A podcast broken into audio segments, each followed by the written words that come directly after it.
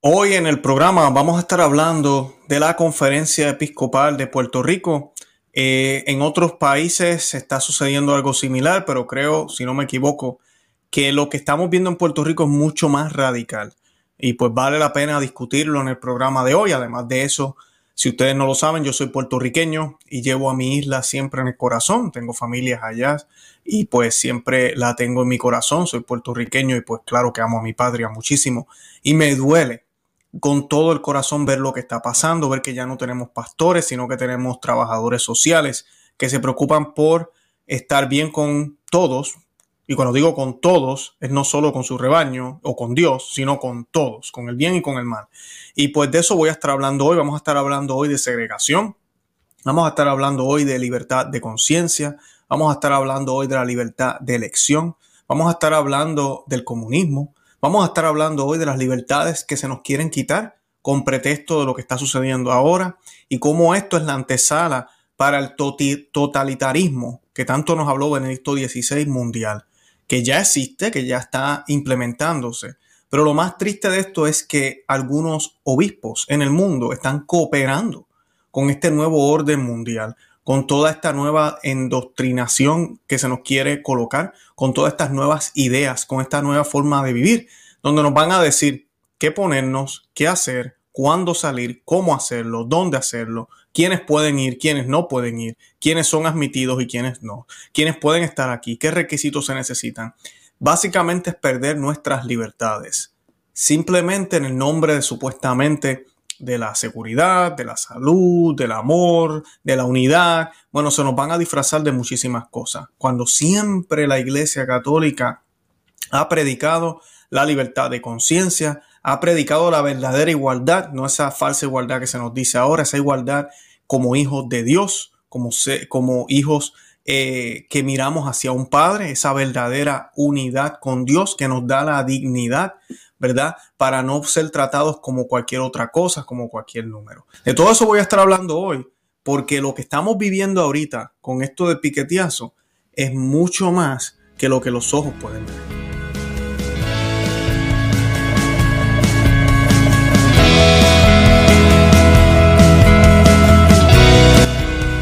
Bienvenidos a Conoce, Ama y Vive tu Fe. Este es el programa donde compartimos el Evangelio y profundizamos en las bellezas y riquezas de nuestra fe católica.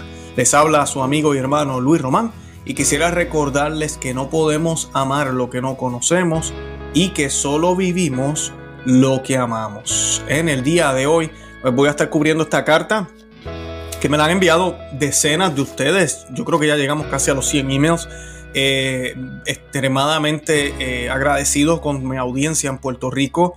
Eh, yo no puedo creer todos los, mensajes que me han recibido, de verdad que se los agradezco. estoy con ustedes 100%. Y hoy voy a estar dándole mi opinión y también la opinión de la iglesia. Más importante que la opinión de Luis Román. La mayoría de mis programas yo no expreso mi opinión, pero sí doy algunas de mis ideas. es basada en la Biblia, y basada en el catecismo de la Iglesia Católica. No hay nada, ninguna de las posiciones que yo he tomado aquí, que no sean coherentes con la Iglesia Católica.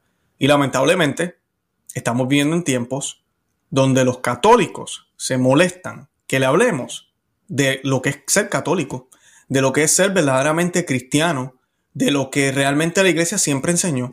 Y vienen con excusas baratas, que es lo que se está diciendo ahora, que la obediencia primero, y un montón de disparates que no son de la doctrina cristiana. Y pues de eso voy a hablar hoy. Vamos a ver cómo estos obispos de Puerto Rico están en total desobediencia con la ley canónica, en total desobediencia con el magisterio de la iglesia, en total desobediencia, y lo voy a decir, total desobediencia con Cristo, en total desobediencia con la última nota de la Congregación para la Doctrina de la Fe relacionada a esto de la salud y de la supuesta solución eh, también en contra de lo que dice el catecismo de la Iglesia Católica, la libertad de conciencia. De todo eso voy a estar hablando hoy porque en el pasado, cuando hubieron intentos de gobiernos de dictadores y de, del comunismo y de la imposición, la Iglesia siempre batalló contra eso. La Iglesia siempre respetó los derechos de los padres a elegir por sus hijos, de las familias a elegir por ellos mismos, de la libertad de conciencia de la libertad de poder adorar a Dios, de la libertad de las naciones a ser independientes, de que una nación tiene también su propia autonomía. La iglesia católica no es una iglesia globalista que piensa que las fronteras se deben romper, al contrario, la iglesia siempre ha defendido las naciones. Inclusive cuando la cristiandad existió en su plenitud, pues lo que habían eran naciones católicas. E inclusive hubieron conflictos entre ellas, lamentablemente. Pero la iglesia nunca predicó un solo orden, un solo mundo, no. Porque cada familia, y por ahí nos podemos ir más allá, cada pueblo, cada aldea, cada ciudad, cada nación, tiene su peculiaridad, tiene sus necesidades únicas y tiene su manera distinta de sentir. Y aunque somos uno como hijos de Dios y somos igual de amados por el Padre, nosotros apreciamos esa diversidad y esas diferencias. Es lo que siempre la iglesia ha predicado. Ahora se nos predica que todos somos iguales, que no hay diferencias y no podemos hablar un lenguaje que no sea inclusivo, porque si no nos metemos en problemas. Lamentablemente hay pastores que han tomado la postura del mundo y eso es lo que estamos viendo en Puerto Rico. El obispo de Arecibo, que Señor lo bendiga, eh, tenemos que orar por él, es el único que veo bastante fiel el Monseñor Daniel Fernández Torres, eh, por quien estoy orando muchísimo y deseo tenerlo aquí en el programa, lo mencioné en mi otro canal, en Perspectiva Católica con Luis Román. Muchos de ustedes me han escrito, ahí vamos, oremos por eso, quisiera tener una conversación con él y hablar de esta situación con mucho respeto de lo que está pasando y con mucho respeto a los otros eh, obispos, eh, de lo que está sucediendo en Puerto Rico, porque es bien lamentable. Pero él, él no está en contra de nada de lo que se está poniendo. Y yo lo he dicho aquí, yo tengo mi opinión referente a eso y cada cual tiene su opinión. La iglesia se ha pronunciado referente a la supuesta solución con esto del piqueteazo, ¿verdad? Lo que empieza con V. Y pues eh, sabemos que hay una relación con unas cosas, pero es permitido. Y nosotros, ¿verdad? Nos queramos o no queramos cooperar o hacer lo que queremos hacer con eso, eh, no tenemos que juzgar a nadie por las decisiones que tomen. Y esa es la posición del obispo. El obispo dice, mira, no hay ningún problema con, con ir y obtener el piqueteazo, pero, pero, al igual que dice la Iglesia Católica, cualquier persona que por conciencia sienta que no quiere hacer eso ahora, no se le da la gana, tiene razones, las razones que sean, no necesariamente tienen que ser razones malas. Y les di el ejemplo en el otro programa cuando las personas que hacen eh, escuela en casa, hay que llenar una excepción religiosa en algunos casos, cuando uno va a las escuelas o a los, colegios privados. Eh, no necesariamente es porque yo piense que la escuela pública o, en grupos privados es mala, simplemente es mi decisión. Entonces, las personas que han decidido esperar, no piquetearse ahora, no necesariamente piensan que es malo. Y no necesariamente son irresponsables tampoco, como nos dice la iglesia. La iglesia nos dice que no es una obligación moral. Y de eso voy a estar hablando hoy de cómo se están violando las libertades, no desde los gobiernos, sino ahorita obispos están violando esas libertades. Y lo peor de todo, porque sí estoy hablando de libertades y muchos me dirán, pero tú suenas como un político, Luis, pues lo peor de todo es que están eh, creando dos tipos de católicos. Estamos segregando católicos. Ahora están los católicos, podríamos decir, de primera clase y los de segunda clase. Entonces hay que sentarlos separados. Eso lo dice el documento. Eh, no así exactamente con esas palabras, pero habla de separar, lo cual me parece horrible y no puedo creerlo. Eh, además de eso, también el, el documento habla de que ninguna persona que quiera ser voluntario, que quiera ayudar en las cosas de la iglesia, si, pues, si no está piqueteado, no puede servir, no puede hacerlo. Y mira, ellos tienen toda la decisión de, si ellos quieren hacer eso, ellos tienen todo el poder de hacerlo, es cierto. Yo no voy a decir que no pueden tomar esa decisión, pero no necesariamente que tú puedas hacerlo significa que es apropiado. O sea, ¿cómo es posible que porque una persona ejercite su conciencia de una manera distinta a la tuya, y esto no es dogma, en las cosas que son dogmas de fe, no podemos estar en desacuerdo, pero en cosas como estas, es como un tratamiento, por ejemplo, usted tiene un tratamiento de cáncer, te fue, le, le le, eh, le han diagnosticado cáncer. Y el doctor le da varias opciones. Usted puede hacer esto, puede hacer lo otro o puede decidir no hacer nada. Es su decisión. La iglesia siempre ha respetado eso. Ningún sacerdote puede venir a decirle a usted que porque usted no quiso hacerse este tratamiento, usted está cayendo en grave pecado. No. Y eso está en el catecismo de la Iglesia Católica. Es esa libertad que tenemos de elegir. Sobrevivimos, qué bueno. Nos morimos, bueno, pues pasó lo que pasó. Que muchos dirán, tú, tú tuviste culpa, no tuviste culpa, solo Dios puede juzgar eso. Y ese es mi punto.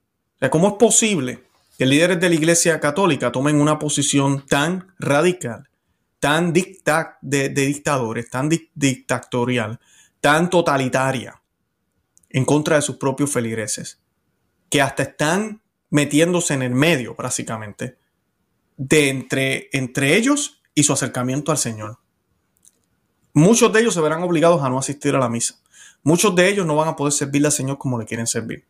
Y yo les digo a ellos, tranquilos, Dios está mirando lo que está pasando, ellos tendrán que responderle al Señor. Usted tranquilo, no es culpa suya. Usted tranquilo. Tal vez no va a poder ir más a misa y duele, claro que duele. Pero no será la primera vez en la historia donde hemos visto obispos que en vez de defender a sus ovejas, trabajan con el gobierno. Además de eso, no sería la primera vez donde hayan santos y grandes testimonios en lugares donde la misa no estuvo disponible. No es la primera vez. Así que eh, no nos alarmemos, tengamos la confianza puesta en Dios. Pero sí da pena y lástima lo que está sucediendo en la isla. Y yo quiero que hagamos un Dios te salve, lo vamos a hacer en latín y en español por los obispos de Puerto Rico y por los obispos de todo el mundo, incluyendo el Papa, el obispo de Roma. Vamos a hacerlos por todos ellos, para que se den cuenta que antes que la unidad, antes que la paz mundial, antes que cualquier otro, otro problema que haya en la humanidad, lo primordial es llevar las almas a Cristo. Y lo primordial es trabajar para esas ovejas. Para eso existen esas oficinas. Y que no se olviden que la silla que ellos ocupan es mucho más grande que ellos mismos. Que si le llamamos su excelencia, que si le llamamos Santo Padre en el caso del Papa, le decimos eh, el, excelentísimo obispo, eh, no es porque sean excelentes ni porque sean los más santos, ni porque sean mejores que nosotros, sino porque la silla que ocupan merece ese, ese título porque la silla es santa, tienen el, sacerdocio completo. Y por ende nosotros estamos aquí en, en, obediencia, en verdadera obediencia, no en falsa obediencia, obediencia ciega, en verdadera obediencia con ellos, en términos de escuchar la voz del buen, pastor a través de ellos. Pero si uno de ellos nos aleja de Cristo, uno de ellos nos tienta a hacer algo en contra de nuestra conciencia, uno de ellos nos pretende, eh, pretende meterse en el medio de, nosotros y nuestro Señor, no tenemos que obedecerle, no tenemos que seguirle. Así de sencillo. Y eso también es enseñanza católica, está en la Biblia y es enseñanza del catecismo de la Iglesia Católica. Yo voy a estar citando ya mismo unos pasajes, porque a veces pues la gente quiere escuchar, ¿verdad? Pasajes, de eso vamos a estar hablando en unos minutos. Y esta oración la hacemos en el nombre del Padre, y del Hijo, y del Espíritu Santo. Amén. Ave María, gratia plena, Dominus tecum, benedicta tu mulieribus, et benedictus fructus ventris tui, Jesús. Santa María, Mater Dei, ora pro nobis peccatoribus, nunc et hora mortis nostre. Amén. Dios te salve María, llena eres de gracia, el Señor es contigo. Bendita tú eres entre todas las mujeres, y bendito es el fruto de tu vientre Jesús. Santa María, Madre de Dios, ruega por nosotros pecadores, ahora y en la hora de nuestra muerte. Amén. In nomine Patri e Fili, Espíritu Santo. Amén. Bendito sea Dios. Bueno, y para los que tal vez estén preguntándose por qué Luis hizo la oración en latín, ¿qué te pasa? Esto es tradicionalista. Concilio Vaticano II, Constitución Dogmática Sacro Santo Concilium, número 36, pide y dice que el latín debe ser preservado como lengua eh, de la iglesia, que debe ser eh, la lengua, eh, como diría yo, que más tiene uso en la liturgia y que, bueno, y eso, que es la lengua de la iglesia. Así que está, muchos están en desobediencia con eso. Ahorita yo estoy siéndole fiel a la iglesia. Como dije al principio, a muchos católicos les molesta que uno sea católico. En esos tiempos estamos viviendo. Y el decreto de los obispos católicos de la Conferencia Episcopal puertorriqueña dice lo siguiente, habla de los que han fallecido, por los cuales oramos, eh, y sí, es un número bastante grande, definitivamente.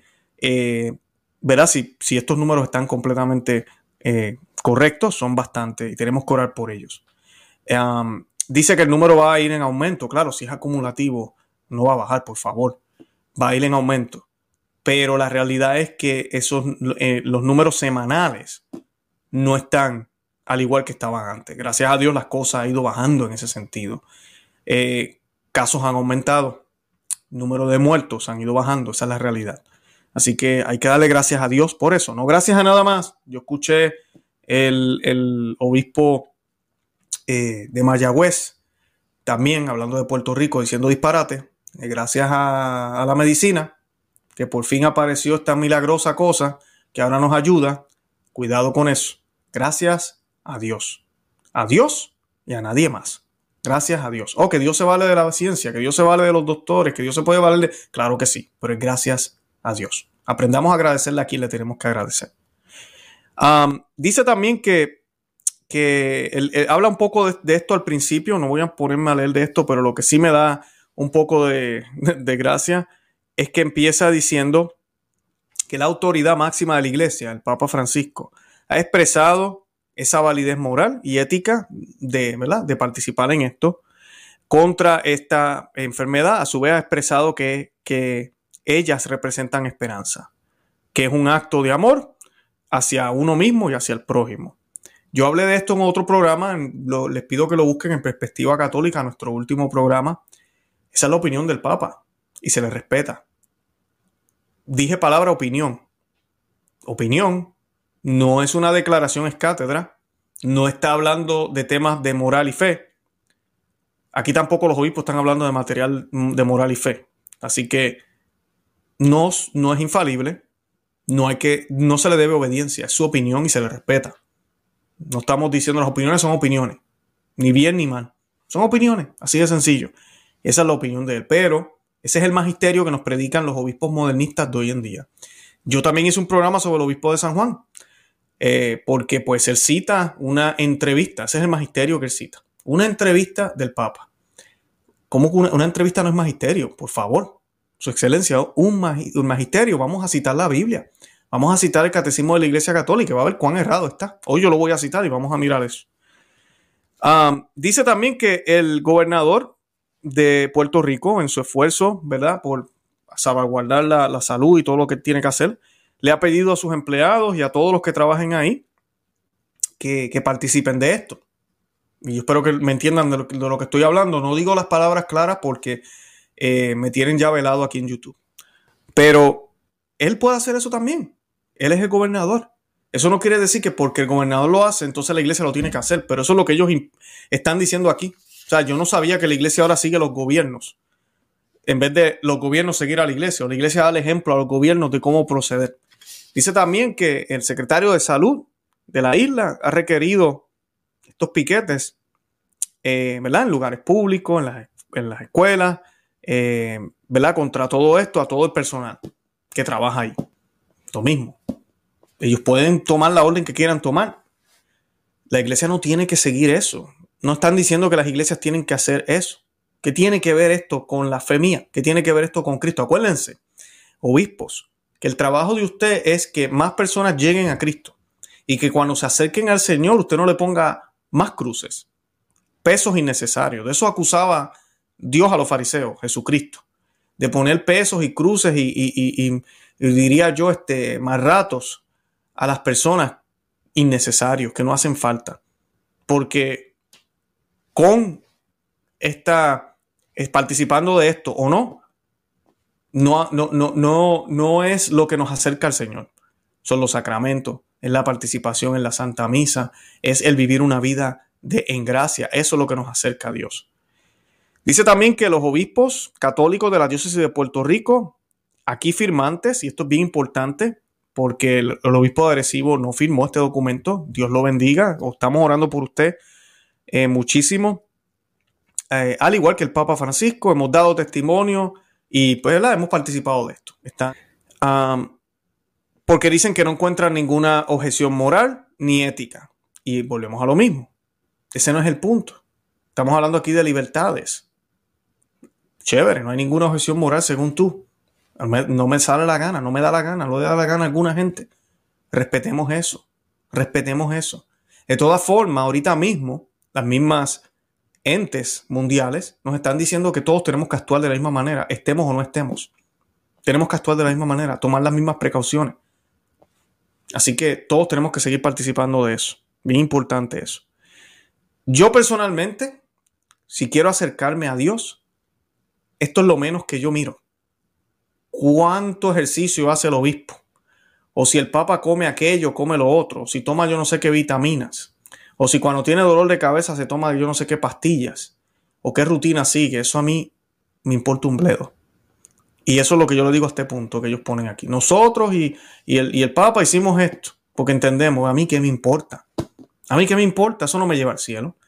A mí sí me importa que hicieron los santos, quienes siguieron el camino del Señor a perfección y por eso alcanzaron la corona.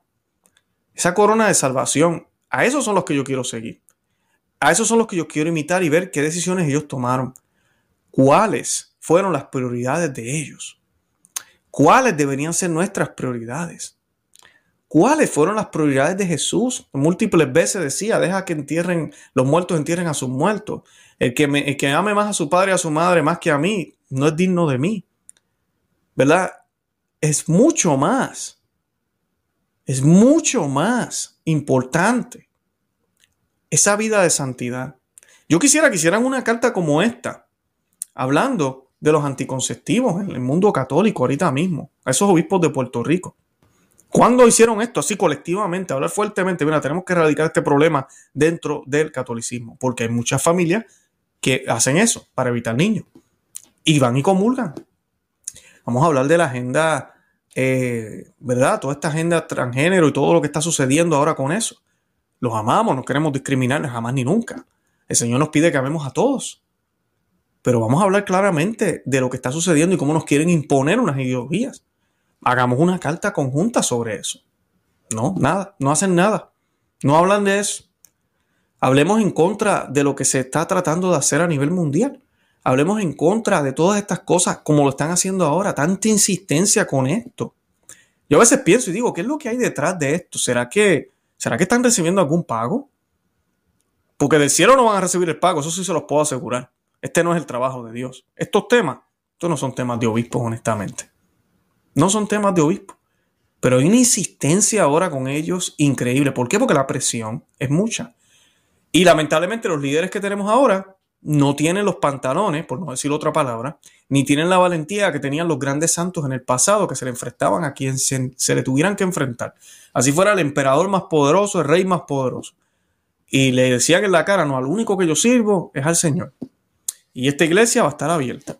Y aquí vamos a seguir haciendo los sacramentos y, los, y, todo lo litúrgico como siempre lo hemos hecho. No lo vamos a cambiar, no lo vamos a adaptar, no vamos a mandar a la gente para afuera, al contrario, le vamos a dar el servicio que necesitan. Porque ser santo es esencial, ser santo es importante. Eso no lo vimos el año pasado en Puerto Rico, yo sé que no. Y aquí en Estados Unidos en muchos lugares tampoco, lamentablemente. Fueron muy pocos los sacerdotes valientes que se atrevieron a seguir celebrando la Santa Misa, a abrir sus parroquias, independientemente de lo que los obispos dijeran, porque la realidad es esa. No fueron solamente los gobiernos que tal vez presionaron en algunos lugares. En muchos lugares fueron los obispos mismos, que se impusieron ellos mismos reglas peores que las que imponían los gobiernos. Es increíble, pero así es. Miren lo que dice el siguiente punto, esto me parece interesante. Dice, entendemos que el requerimiento del gobernador eh, a, tener este piqueteazo no contradice las enseñanzas de la iglesia, sí las contradice, vamos a hablar ahorita de eso, aunque es el gobernador quien lo hace. Pero sí hay algo que tenemos que defender, que es la objeción de conciencia. Los, gobernadores lo hacen, las empresas privadas lo hacen, ellas no tienen que rendirle cuenta a Dios, en cierto sentido, si no son católicos. Ah, le van a rendir cuenta a Dios como quiera cuando mueran, pero a lo que me refiero es que, pues mira, no, no son católicos. Tal vez ni saben. Pero nosotros los católicos entendemos la objeción de conciencia y sabemos que nada debe ser obligado. Nada debe ser obligado en la vida. Ni siquiera el Evangelio debe ser obligado. El gobierno ha establecido una exención religiosa para aquellos empleados y estudiantes cuyo líder religioso, esto dice el documento, declare bajo juramento que las enseñanzas de su fe prohíbe el piquete o, admite que ¿verdad? se pueda eh, no, no tenerlo. O sea que el gobierno reconoce que es posible que por conciencia religiosa, lo que sea, pues mira, yo objete y las están aceptando. Ahorita van a ver cómo, lamentablemente, ellos reconocen esto en el documento, pero luego más adelante ellos dicen que ellos no van a cooperar con eso. El gobierno dice que está dispuesto a recibirlas, ellos dicen que ellos no van a cooperar con eso. Así que ¿quién está poniendo cruces a quién? Aquí es donde a mí me enoja estos obispos bastante. Y les digo, mis oraciones para ustedes. Pero ustedes van a tener que rendirle cuenta al Señor. Están poniendo más cruces en las personas humildes que siguen la iglesia católica, que queremos acercarnos al Señor a través de su iglesia, porque es la iglesia verdadera. Ustedes falsos pastores, porque se están comportando como falsos pastores. Y mira, yo me alegro que esto en parte esté pasando. Es la prueba que necesitábamos. El Señor dijo que en su iglesia iba a haber apostasía. Y aquí está, pasando en su iglesia. No entre los judíos, no entre los musulmanes, aquí en su iglesia católica. Lo estamos viendo. Así que es prueba de que estamos en la iglesia que es. Y yo invito a los que me están viendo, no se les ocurra irse de la iglesia. Ahora, ahorita vamos a estar hablando de cómo podemos castigar a esta gente. Porque el cachimiro, eso sí que les duele. Y ahí de eso vamos a hablar en unos minutos. Eh, dice aquí después, luego, en varios puntos aquí para ir avanzando, que ellos exigen a diáconos, sacerdotes, bueno, a cualquier persona que tenga que tener este, esta, esta, eh, participar de esto, si no, no pueden servir en la iglesia. Y pues eh, empiezan con el primer punto, aquí donde vienen los radicales. Ellos ponen al principio todo empieza por cuánto, por cuánto, por cuánto. Y luego entonces dice primero, dice a, fines de evitar, y esto es lo gracioso porque que no se puede evitar, pero ahí vamos a fines de evitar contagios o brotes, eh, eh, hemos pedido, dice, nuestras respectivas diócesis y parroquias, estaremos reservando un espacio, ¿verdad? Para los no piqueteados y en la celebración litúrgica y otras celebraciones litúrgicas. Y dice que ellos toman esa medida por la seguridad de la gente, sacerdotes, religiosos, la, la, la. Bueno, por ahí siguen. ahora nos van a segregar. Y eso sí que es lamentable. Eso sí que es muy triste. Y, y, yo oro por el, el, obispo de Arecibo. Yo estuve compartiendo la carta de él hace poco en el otro canal, en Perspectiva Católica. Y, y es gracioso porque él habla de eso. Él dice, además, en ninguna instancia la diócesis de Arecibo preguntará ni exigirá estar piqueteado ya sea tanto para recibir como para ofrecer cualquier servicio pastoral. No vamos a crear dos clases de feligreses, ¿verdad? Los piqueteados y los no piqueteados. Dice el arzobispo o el obispo de Arecibo. Esa es la manera católica de verlo. ¿Cómo yo voy a cambiar o alterar la participación de mi feligresía basado en esto. ¿Cómo yo voy a hacer eso? Ya hablé ahorita de los anticonceptivos. Eh, ¿Qué me dices de las parejas en, en segundas nupcias o la gente viviendo en pecado de fornicación porque no se han casado? Y nadie dice nada. En eso no hay diferencia. En eso no, tenemos que acompañar. Tenemos que acompañar y ser pastoral. Pero aquí no podemos ser pastoral. Porque por cualquier razón que sea, la persona no quiere, no debe, no, no, no, no lo desea hacer. La iglesia debe acompañar a esos individuos también. La iglesia debe cuidarlos también. Porque el trabajo de la iglesia es traer almas al Señor. Así de sencillo. Los doctores son los que tienen que tal vez dialogar con estas personas y tomar una decisión entre ellos. Que es gracioso porque hasta el gobierno acá reconoce esas exenciones religiosas. Hasta el gobierno que posiblemente no son ni creyentes pero los obispos no. Los obispos no. Entonces, segregación. Esto me recuerda a mí, uno ve esas fotos donde decía, ¿verdad? Hombres de color, hombres blancos, ¿verdad? No, los separaban. Y eso era lo mejor en aquel momento, había que hacerlo. Era, era, nos mantiene bien, mantiene la sociedad bien, podemos vivir tranquilos de esa manera. Y se aceptaba en ese tiempo. Igualito que ahora que se está aceptando esto. Ah, podemos ver también los judíos. En la época de los nazis se les marcaba, había lugares donde ellos podían ir.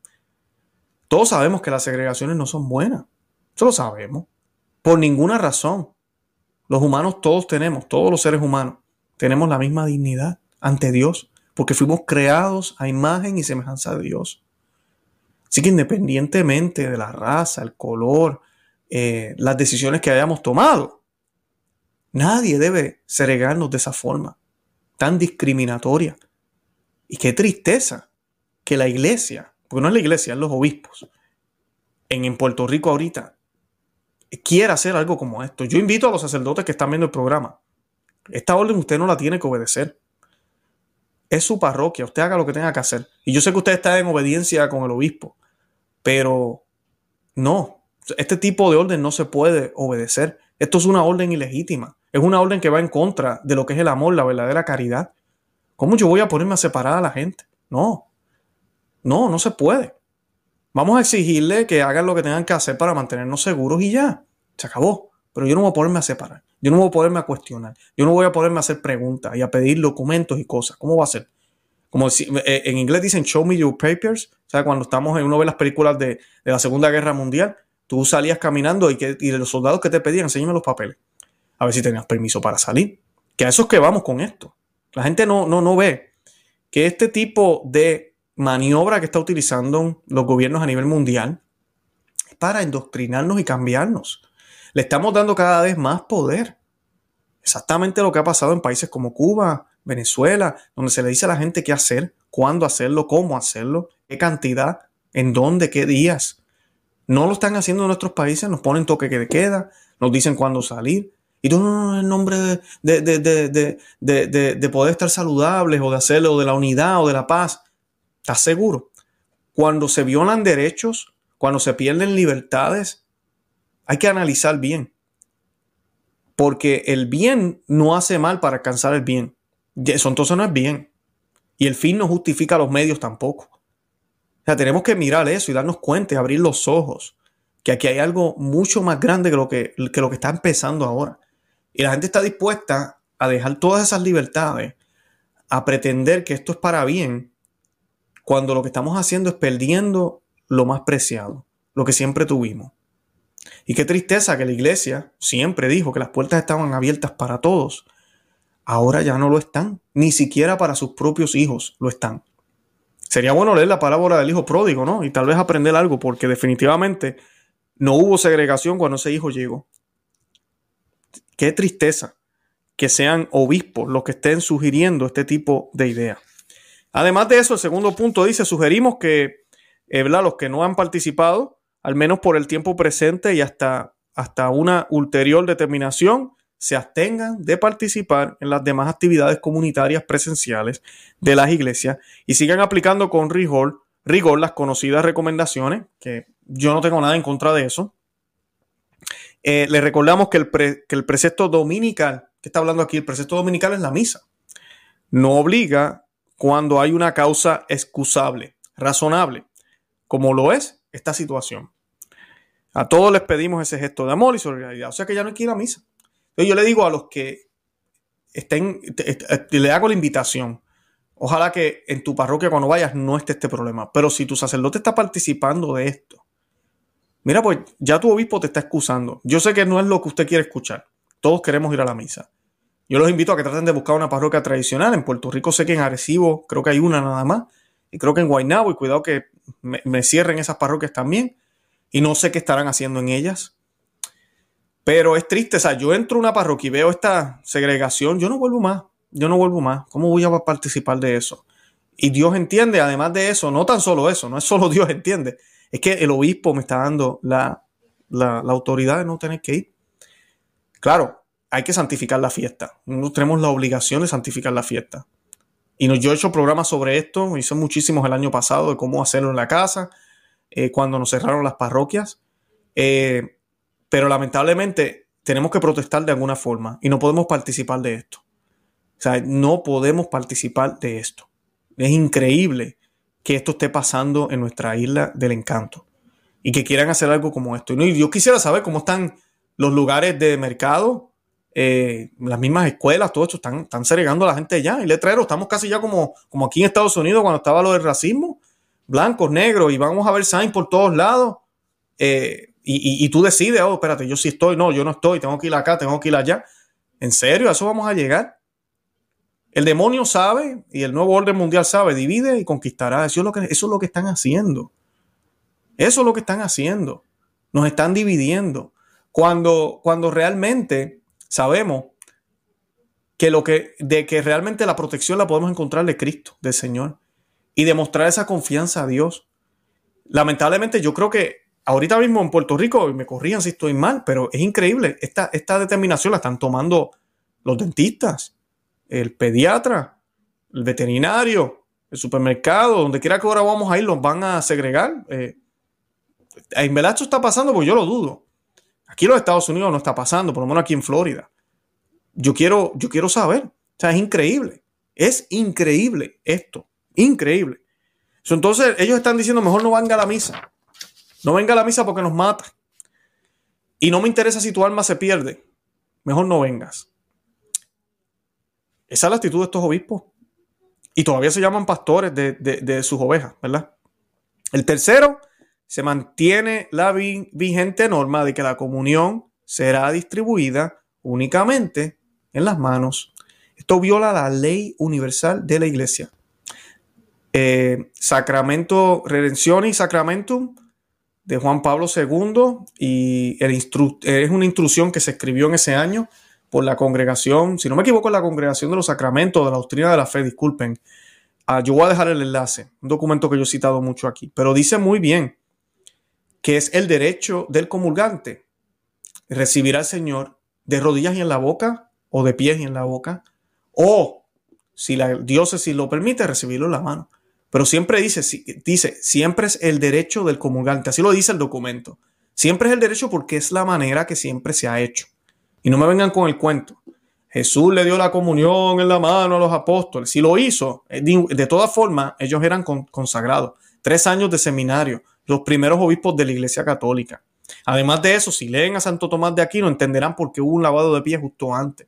Hay mucho más que simplemente una fraternidad de hermanos, como nos quieren pintar ahora. Mucho más. Y pues, no, ahí no aplica. Oh, que Luis, pero en primeros, los primeros siglos hubieron comunidades, sí las hubieron y quiso la iglesia. La iglesia se pronunció en sínodos, en concilios, en doctrina, muy clara donde habla de que solo las manos consagradas de sacerdote pueden tocar al Señor. Esto, esto, es enseñanza de la Iglesia Católica. Y cuando se permiten los 70 es por la influencia protestante en países europeos. Y Pablo VI comete el error de dar un indulto. ¿Qué es un indulto? Es un permiso especial, es una excepción a la regla que se ha vuelto la norma. Y en los 90 sale este documento, Redención y Sacramentum, diciendo sí, autoriza la comunión en la, en la mano, lamentablemente pero habla muy claro de que es el derecho del comulgante recibirlo en la boca. Porque es la manera perfecta, es la manera que siempre la iglesia lo hizo. Tenemos que comulgar como, y recibir a Dios como Dios, independientemente de las circunstancias. Y si lo hacemos bien, yo hablé de esto muchísimo en el programa. Cuando usted va a comulgar, usted echa la lengua para la cara para atrás y saca la lengua. Y el sacerdote lo que hace es depositar la hostia en su lengua, no tiene que tocarla. Los sacerdotes no tienen que tener miedo. Y si usted tiene miedo, yo no sé, se equivocó de vocación. Porque usted está actuando en persona de Cristo y tiene a Dios en la mano, por favor. Por el amor a Dios. En serio, si usted tiene problemas con eso, coja la sotana, quítesela y deje de ser sacerdote. Se equivocó. Vaya a su McDonald's a fría el Papa. De verdad. Esta no es su procesión, su profesión. Es increíble. Yo lo mencioné muchas veces el año pasado que si por yo recibir la comunión en la mano, me tengo que en la boca, disculpen, me tengo que morir, me muero. Me muero, pero me muero con el Señor. Me muero con el Señor y obviamente tengo que estar en gracia. No puedo recibir al Señor sin estar en gracia. Eso para mí es más importante que dos o tres años más aquí en la tierra. Pero ya esa no es prioridad, lamentablemente, para estos obispos y en muchas iglesias en el mundo. Nos han impuesto el dogma de la comunión en la mano sin declararlo dogma, sin declararlo doctrina. No hay documentos teológicos que expresen la, ventaja de recibirlo en la mano. Lo que nos acerca al Señor recibirlo en la mano. No hay nada, absolutamente nada en la iglesia en dos mil años. Ahora sí hay cientos y cientos de palabras y párrafos escritos por San Agustín, Santo Tomás de Aquino, grandes concilios expresando el misterio de sacerdocio, las manos consagradas y lo sagrado que es el Señor y cómo debemos adorarlo y recibirlo en la Santa Comunión, en la Eucaristía, porque es Dios mismo vivo, no es pan, Es Dios, dejó de ser pan, es Dios. Es Dios. Y yo no puedo recibir a Dios como una galleta. Pero ellos ahora imponen y siguen imponiendo esta norma. Y el problema de esto es que el demonio se ríe de esto. Porque se va a acabar esta crisis. ¿Y saben qué? La gente no va a volver a recibir al Señor dignamente, como debe ser. Y así se va perdiendo la fe. ¿Ustedes saben quiénes comenzaron con la comunión en la mano? Martín Lutero, Calvino, los protestantes. Los protestantes. Calvino, si no me equivoco, era el que decía, vamos a dársela en la mano para que vean que es pan y que no es Dios. Así de sencillo. Entonces ahora los católicos, después de 500 años, después de, la revolución protestante, que pelearon y pelearon muchos santos papas, el concilio de Trento espectacular y magistralmente, concilio Vaticano I lo mismo, concilio Vaticano II, ah, algunas cositas aquí y allá, pero también habla muy claro de muchas cosas ahí también. Y de momento, ahora adoptamos todo lo que los protestantes hicieron. Todo, lengua vernacular, comunión en la mano, eh, ahora es un banquete, ya no es un sacrificio, música mundana en la iglesia. Así en esas estamos ahora. Estamos en una crisis horrible. Por eso, como estamos en una crisis, viene esta enfermedad y nos reaccionamos como soldados. Porque en estas crisis es que se muestra realmente la fe de las personas. En estas crisis es que se muestra. Cuando el enemigo está en la puerta y los soldados saben que si voy y peleo posiblemente voy a perder mi vida, ahí se muestra si estaban preparados o no. O corren o vas hacia el enemigo y peleas y mueres, pero peleando. Ahí es donde se muestra.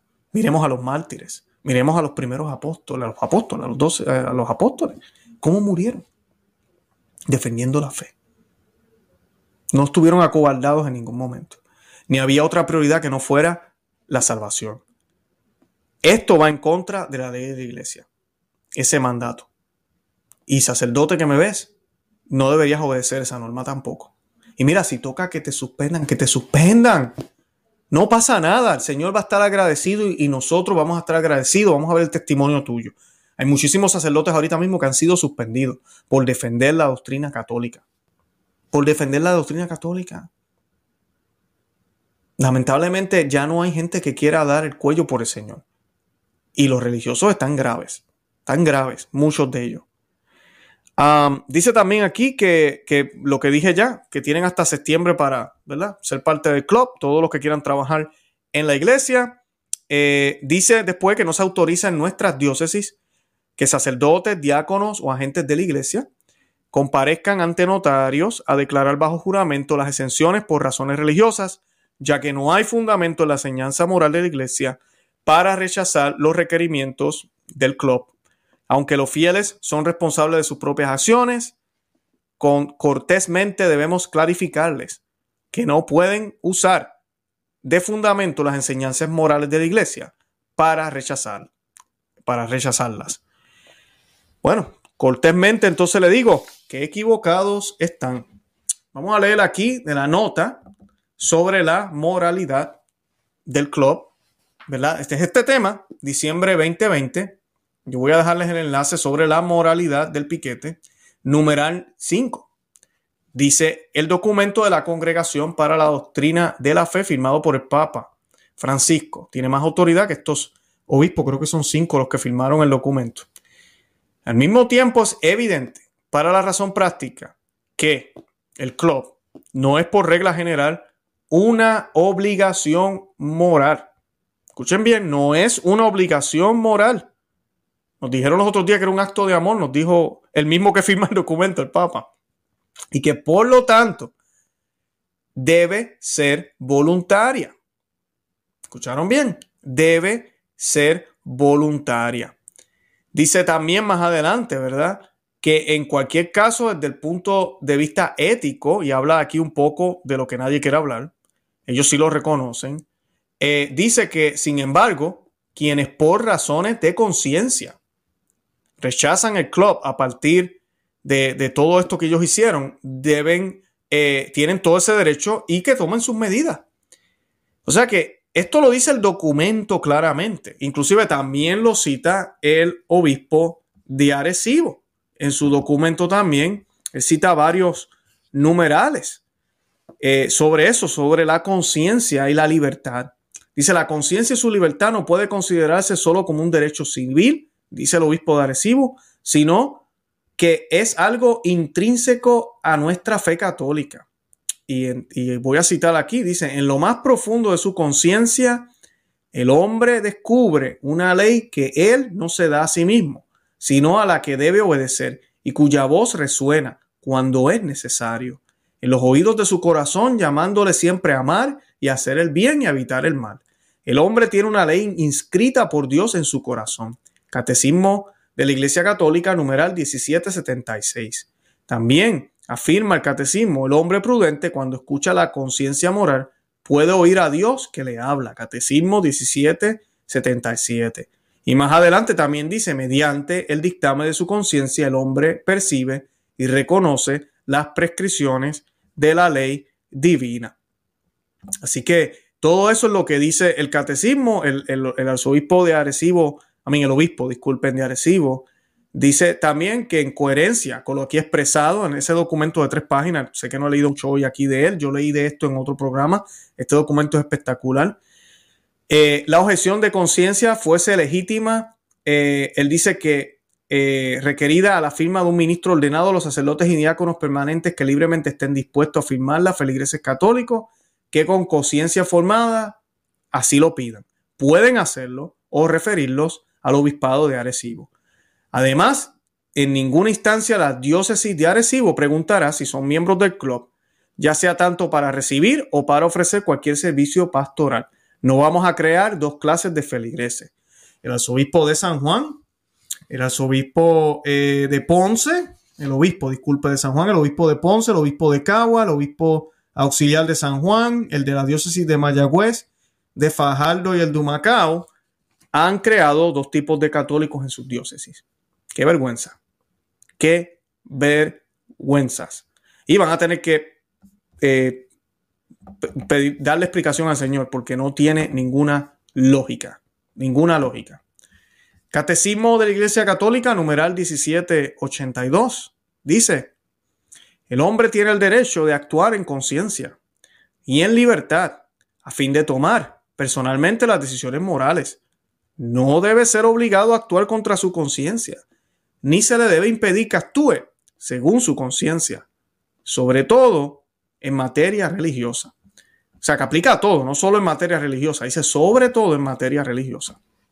Así que yo invito a los que me están viendo y ya son parte del club, los que se han eh, piqueteado también, los cuales nosotros no podemos hablar mal de ellos tampoco, porque la iglesia lo ha permitido. Yo sé que es debatible algunas cosas, ya yo las he hablado en el canal, no quiero hacer este programa sobre eso. Hablen con los sacerdotes, porque yo conozco mucha gente que se ha piqueteado y están en contra de esto también, de que sea obligatoria. No, o sea, no debe ser, porque estamos hablando de libertades y la iglesia siempre ha defendido la libertad. Entonces, este es el momento para la iglesia brillar y acompañar los pueblos en diferentes lugares del mundo y mostrarle a estas dictaduras que se quieren imponer ahora que no, no vamos a servir a este tipo de dictaduras. Las personas son adultas y tienen todo el derecho de hacer sus decisiones propias y que asuman sus consecuencias, obviamente. Pero todo el mundo debe tener esa libertad. No podemos quitarle el plato de la mesa a la gente. Yo he escuchado ya la posibilidad de personas que van a tener que viajar de un pueblo a otro, súper lejos, a una hora o algo así en, la isla del encanto, en Puerto Rico, porque supuestamente ahora los alcaldes también ahora están imponiendo estas normas y no van a poder entrar a supermercados si no muestran que son parte del club. Van a también haber personas que van a tener que servicios de salud o lo que sea ir lejos. O sea, estamos hablando aquí del sustento. Ustedes quieren hablar de salud, pues estamos hablando de la salud. Estamos hablando de hermanos puertorriqueños, hermanos en la fe y hermanos como tal, ¿verdad? Eh, criaturas de Dios, miembros de, la misma comunidad humana, dividiendo de esta forma y la iglesia piensa que está bien esto, piensa que eso está bien.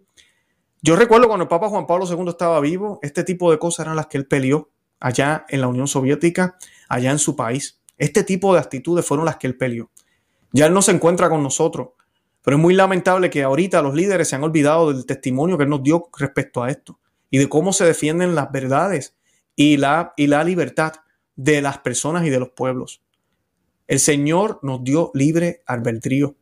Libre albedrío nos dio.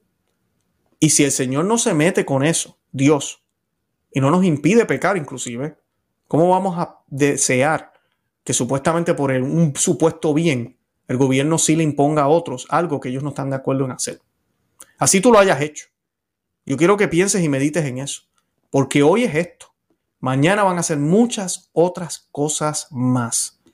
Nos van a imponer traer gente a las casas, traer desconocidos porque hay pobreza y tú tienes que compartir tu casa. Tú tienes tres cuartos, porque no acomodas a tu familia en dos y colocas más gente en la otra.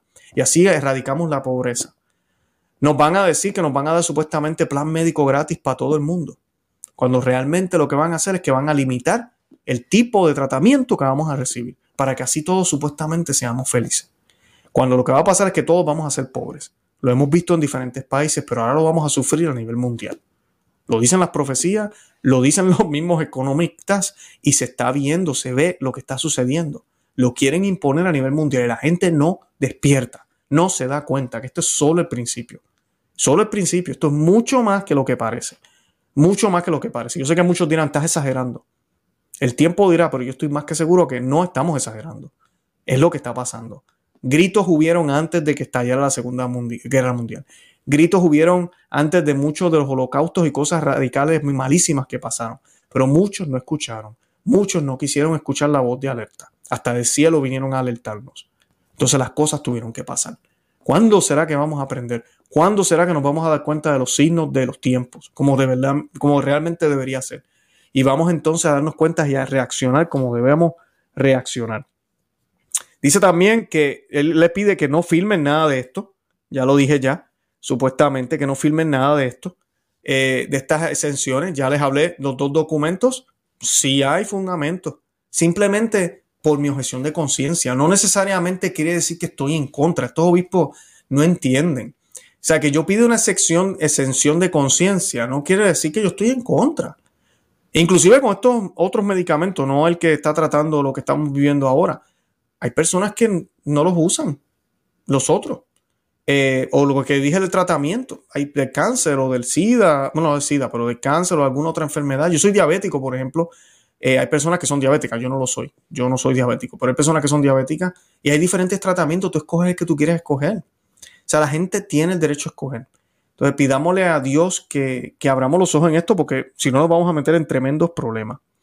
Eh, y con eso se termina. Dice que, todos tienen que realizar esto para que, para que puedan entonces eh, ser miembros del club y poder servirle a Dios. Yo les digo a los que me están viendo, usted es voluntario, catecismo, lo que esté dando y le están pidiendo hacer esto y usted siente que no quiere ser parte del club, mira, pues no sea catequista más. Es, sí es sencillo. Mira, no sea más catequista, póngalo en las manos de Dios.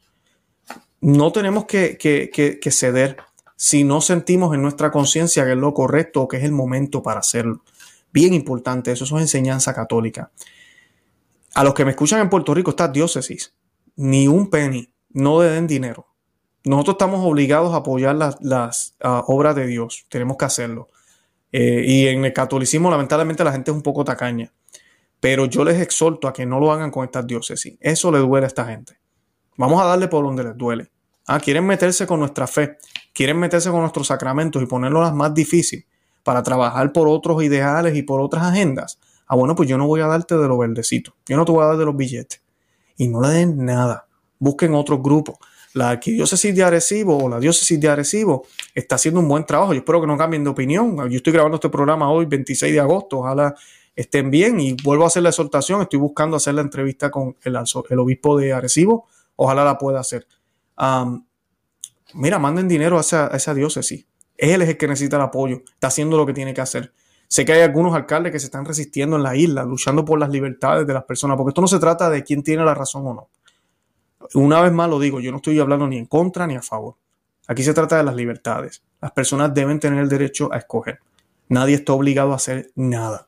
Nadie está obligado a hacer nada. No podemos imponer ideologías. ¿Le suena familiar eso? No, podemos imponer ideologías, no podemos permitir endoctrinamiento, no podemos permitir dictaduras. Así que ese es el mensaje de este programa, que luchemos por esas libertades. Y pues quise traer la situación de Puerto Rico porque me llega mucho al corazón. Soy puertorriqueño y nací allá y pasé mis primeros años de vida allá. Y además de eso, porque sé que está pasando ya en algunos estados aquí en los Estados Unidos y en el mundo también ya está sucediendo. No podemos llegar al punto que estábamos hace 100 años, a principios del siglo pasado, donde habían todos estos abusos, segregación, dictaduras, imposiciones en muchos lugares del mundo. Y pues, y después luego todavía continúa en otros lugares comunistas que sabemos los ejemplos ya y hemos visto lo mal que ha sido. Y la iglesia siempre, siempre se opuso a eso, excepto ahora. Estamos viendo todo lo contrario. Están coqueteando con el mundo. Así que oremos por ello, oremos por la iglesia, oremos por todos los católicos del mundo para que despertemos, para que prestemos atención, luchemos por nuestras libertades, pero hagámoslo con amor y con caridad. De verdad que los amo en el amor de Cristo. Yo los invito a que se suscriban aquí al canal en YouTube, conoce, ama y vive tu fe.com. Eh, también, eh, bueno, ese es el blog, disculpen, el, el website. El canal se llama Conoce, Ama y Vive tu Fe aquí en YouTube. También estamos en Perspectiva Católica con Luis Román. Pueden suscribirse ahí también. Y estamos también en, ah, en, todos los medios sociales, en Facebook, Instagram y Twitter, por Conoce, Ama y Vive tu Fe. También los invito a que se, si quieren hacerse miembros del ejército cristero, hay un eh, botón que dice Join. Eh, también estoy compartiendo el enlace en la descripción para que tengan acceso a ese contenido. Los que me siguen por Patreon ya tienen también ese acceso a estos audios y, a este material. Eh, los invito a que, a, que, a que chequeen eso y así pues puedan tener acceso a ese material exclusivo para ellos. Y nada, de verdad que los amo en el amor de Cristo. Sigamos orando por la iglesia y Santa María, ora pro nobis. Que Dios me los bendiga.